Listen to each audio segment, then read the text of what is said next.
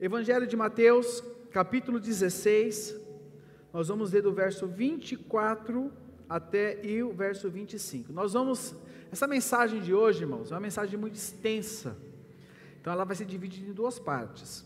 A primeira parte nós vamos falar agora aqui pela manhã, e a segunda parte nós vamos falar à noite. Então, você que está aqui, participe agora e acompanhe também, que iremos transmitir à noite essa, a mensagem, para que você possa. Recebeu o, o, o esboço? Recebeu o esbocinho aí? Então, vocês vão aí que tem bastante coisa, né? Então, uma parte agora faz todo sentido e outra parte vai ser à noite, a parte 2 dessa mensagem de hoje. Evangelho de Mateus, capítulo 16, verso 24 e verso 25. Então Jesus disse aos seus discípulos. Então Jesus disse aos seus discípulos: Se alguém quiser acompanhar-me, negue-se a si mesmo. Tome a sua cruz e Pois quem quiser salvar a sua vida, a perderá. Mas quem perder a sua vida por minha causa, a encontrará. Coloque a sua mão sobre a sua Bíblia. Ah, eu estou vendo no celular. Coloque a mão sobre o celular. Quero orar. Peço, quero que você ore agora. Senhor, fala comigo nessa manhã. Fala, Senhor, fala comigo nessa manhã, meu Pai. Fala, Senhor, eu quero ouvir a tua voz. Eu quero ouvir a tua direção sobre a minha vida, Senhor. Quero receber a tua direção sobre a minha vida, Jesus.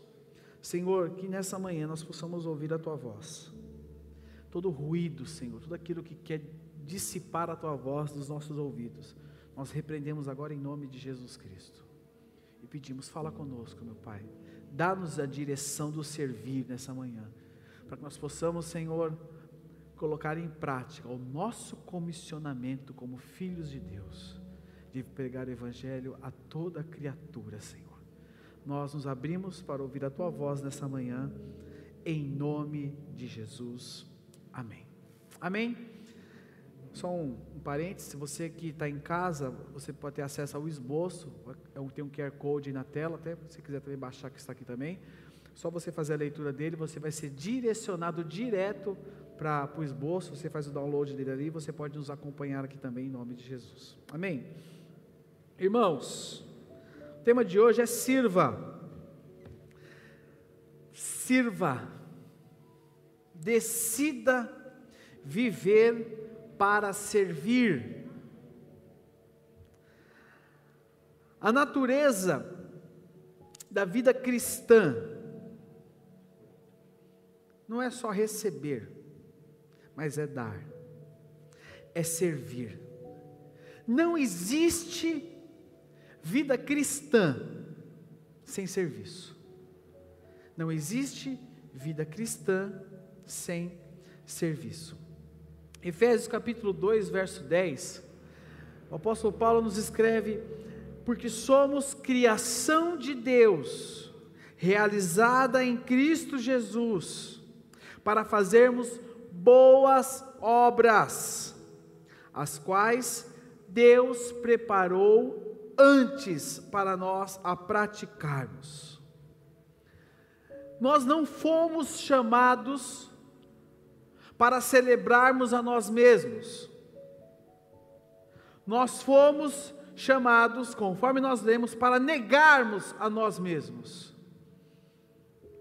Não fomos chamados para celebrarmos a nós mesmos, mas sim para negarmos a nós mesmos.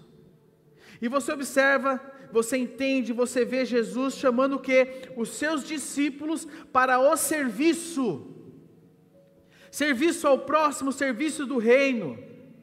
Ou seja, eu enxergando essa, esse contexto, eu entendo que Deus me chamou para eu ser o terceiro. Porque primeiro Jesus, depois o próximo e depois vem eu. O Senhor nos chamou para o próximo. O Senhor nos chamou para servir, para o serviço. Eu não sou o único.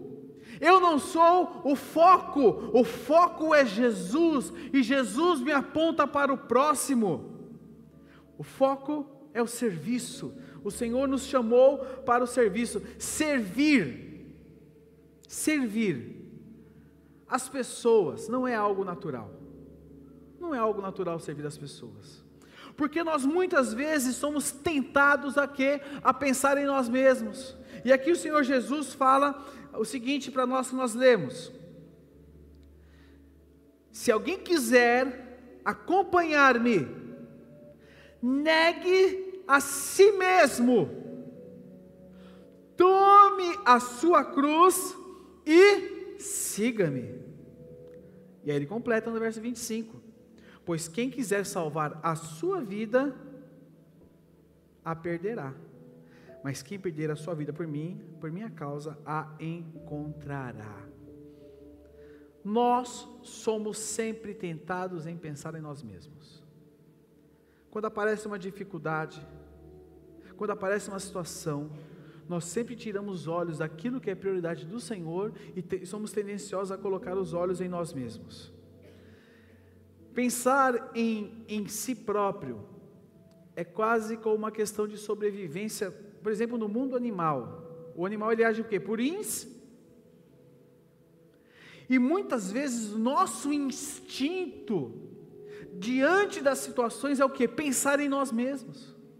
Deixamos muitas vezes a situação do próximo de lado e somos levados a pensar em nós mesmos, porque somos egoístas pela nossa natureza, a natureza carnal, nós somos egoístas. Por exemplo, irmão, quem ensina uma criança a ser egoísta?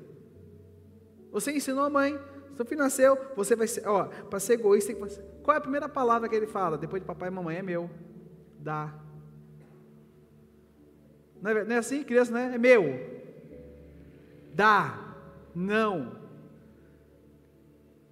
Tem que ser do jeito dela. É meu, me dá. Alguém ensina uma criança a ser egoísta? Está na natureza. Está na natureza. Mas a nossa fé cristã, naquilo que cremos, o Senhor Jesus, nos ensina. É uma, é, a nossa fé é carregada de sinais de rendição. Somos ensinados a nos rendermos. Precisamos entender essa realidade da palavra de Deus, porque quando nos rendemos ao Senhor, nós nos rendemos ao próximo. João, Evangelho de João, abra comigo, capítulo 12, verso 24. Evangelho de João, capítulo 12, verso 24, nos mostra o que é essa entrega.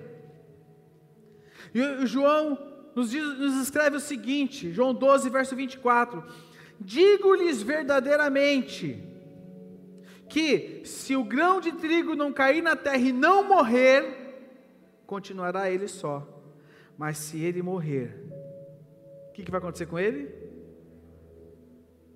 Dará muito fruto. Aquele que ama a sua vida, aí, aí reforça o que nós lemos. A ao passo que aquele que odeia a sua vida neste mundo a conservará para a vida eterna. Irmãos, nós precisamos morrer. Morrer. Só existe nova vida se a antiga morrer. Eu falei de batismo, mas uma das simbologias do batismo é a morte. Nós vamos assentar à mesa do Senhor hoje. A mesa nos remete a depois da ressurreição, remete à morte. Nós lemos lá em Mateus falando da cruz, a cruz nos remete a Então Jesus disse aos seus discípulos: Se alguém quiser acompanhar-me, negue-se a si mesmo, tome a sua cruz e tem que morrer. Discipulado. Aprenda uma coisa. Discipulado é igual à morte. Porque quando eu sou discipulado, eu tenho que entender que eu tenho que morrer.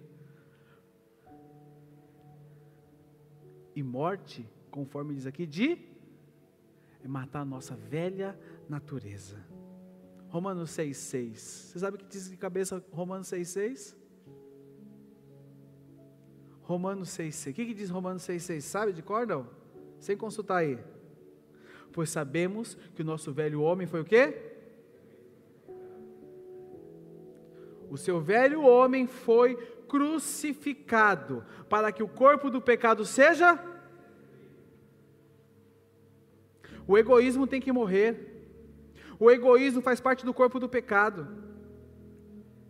E depois disso nós não seremos mais escravos do pecado, pois quem morreu foi justificado do.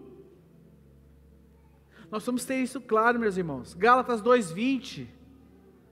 Gálatas 2:20 diz: "Foi crucificado com Cristo, assim já não sou eu quem vive, mas nós vamos ter isso claro, porque se Cristo vive em mim, meu irmão, eu vou servir.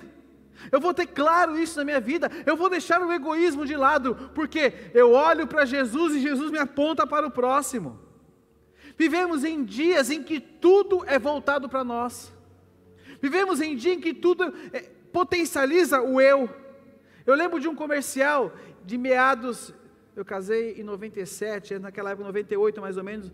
Quem lembra do comercial do Big Mac? dois hambúrgueres.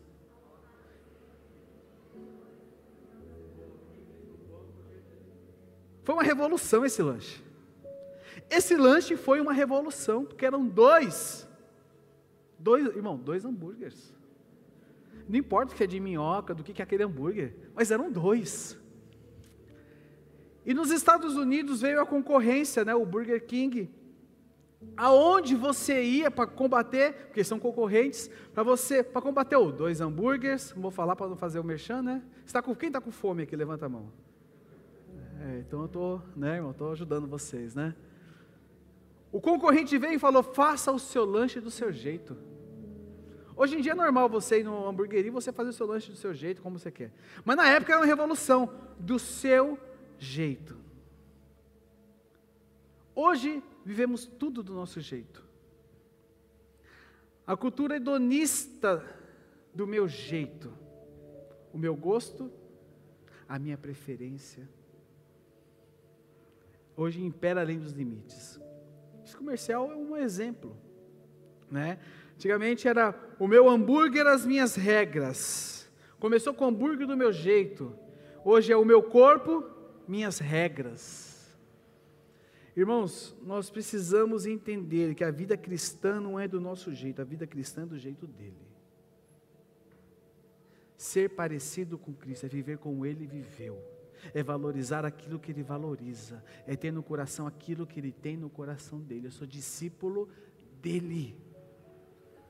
A nossa cultura diz o que? Farta-se, encha-se, faça do seu jeito, você tem que agradar você mesmo. E o Evangelho nos ensina o quê? Renúncia. O próximo. João 4,34, Jesus diz: A minha comida é fazer a vontade daquele que me enviou e concluir a sua obra. Essa é a cultura de hoje. Farta-se. E Mateus 23, 11, irmãos. Quer saber quem é o maior? Quem é o maior de todos? É aquele que faz grandes milagres? é aquele que fala muito bem a Bíblia de trás para frente, de frente para trás. O maior entre vocês deverá ser servo. Evangelho de Mateus, capítulo 24, verso 11. O servo é o maior de todos. E eu quero entender três pontos com vocês aqui, para nós depois nos assentarmos à mesa. Um servo cristão crucificado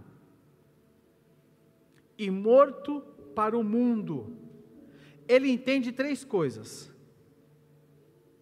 Fica claro para ele três coisas. A primeira, que não pode voltar atrás. Evangelho de Lucas, capítulo 9, verso 62.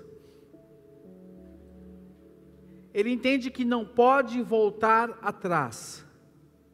Jesus respondeu: Ninguém que põe a mão no arado e olha para trás é apto para o quê? Um servo cristão crucificado e morto para o mundo entende que não pode voltar atrás. Não pode voltar atrás. Porque nós temos um destino. Nós temos para onde nós vamos. Nós sabemos aonde queremos chegar. Nós sabemos qual é o nosso alvo.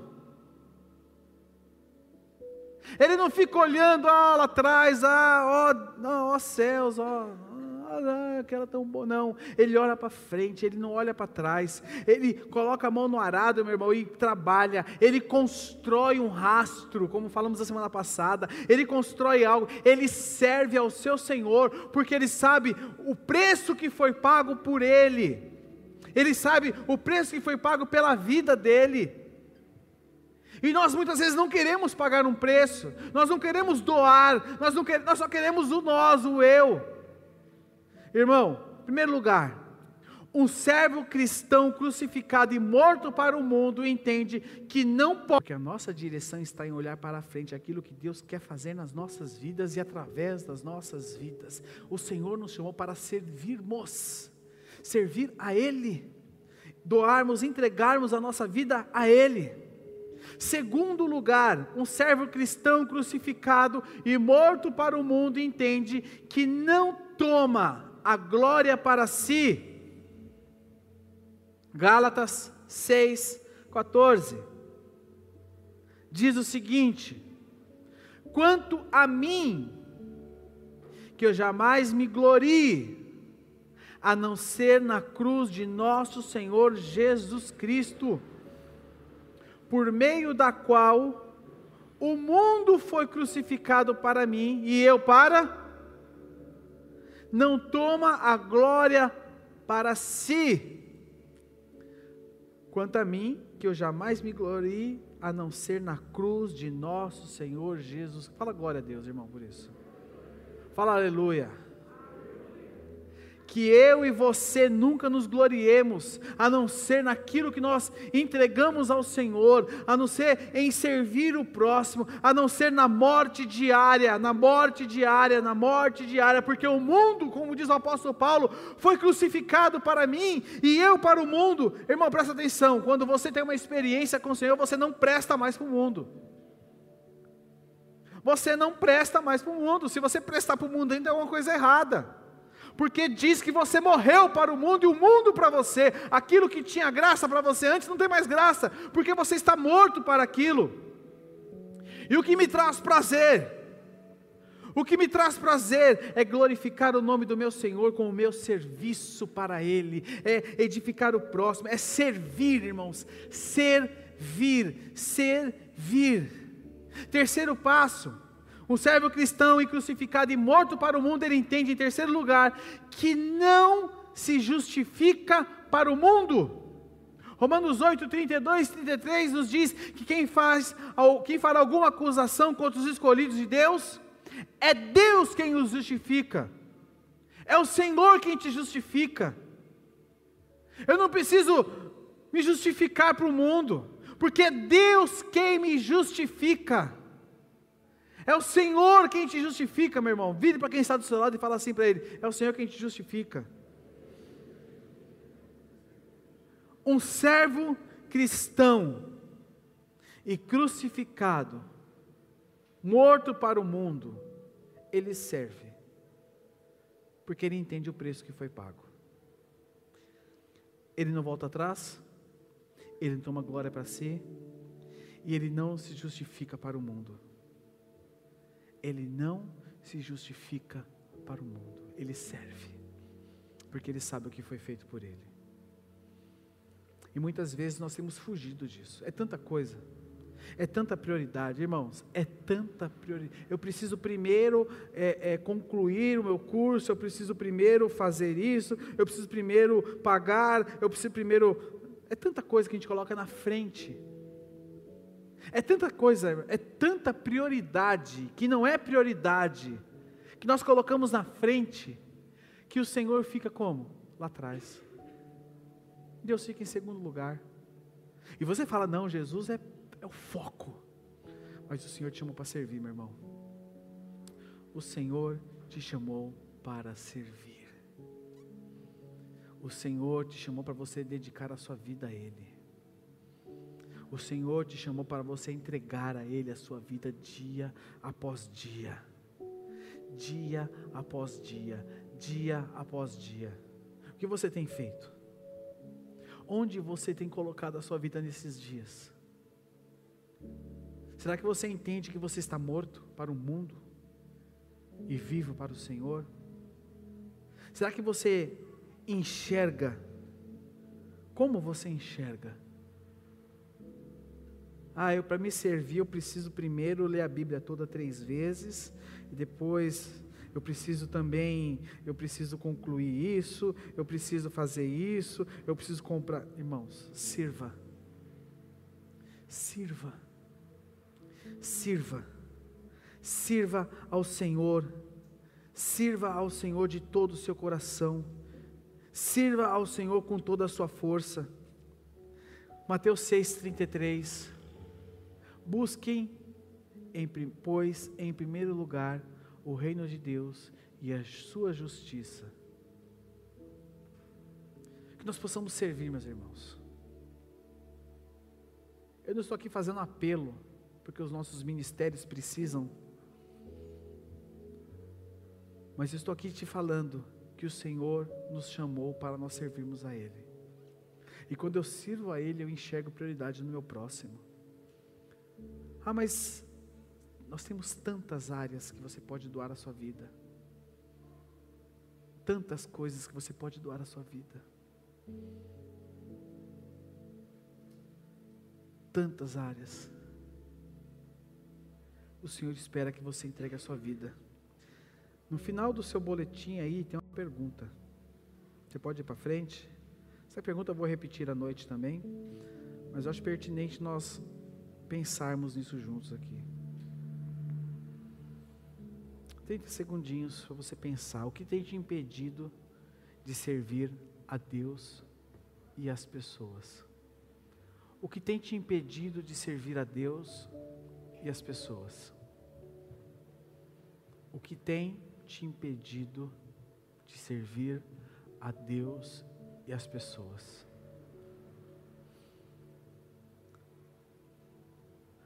Tem te impedido de servir a Deus e as pessoas?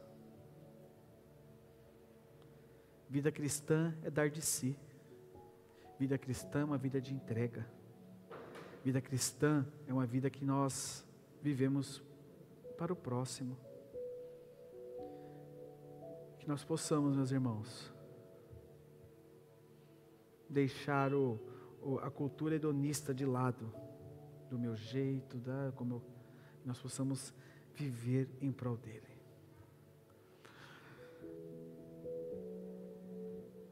Nós vamos ler à noite e meditar, continuando essa mensagem, Atos capítulo 11, verso 19 ao verso 30, que nos fala do modelo da igreja de Antioquia e nos mostra como nós podemos trabalhar isso na prática.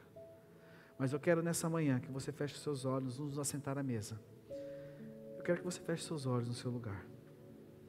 Como o que tem te impedido de servir a Deus e as pessoas?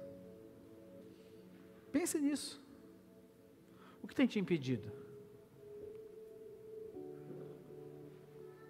O que tem te impedido? O que tem te impedido? O que tem roubado a sua força? O que tem roubado o seu foco nesses dias. Ah, Leandro, eu quero servir.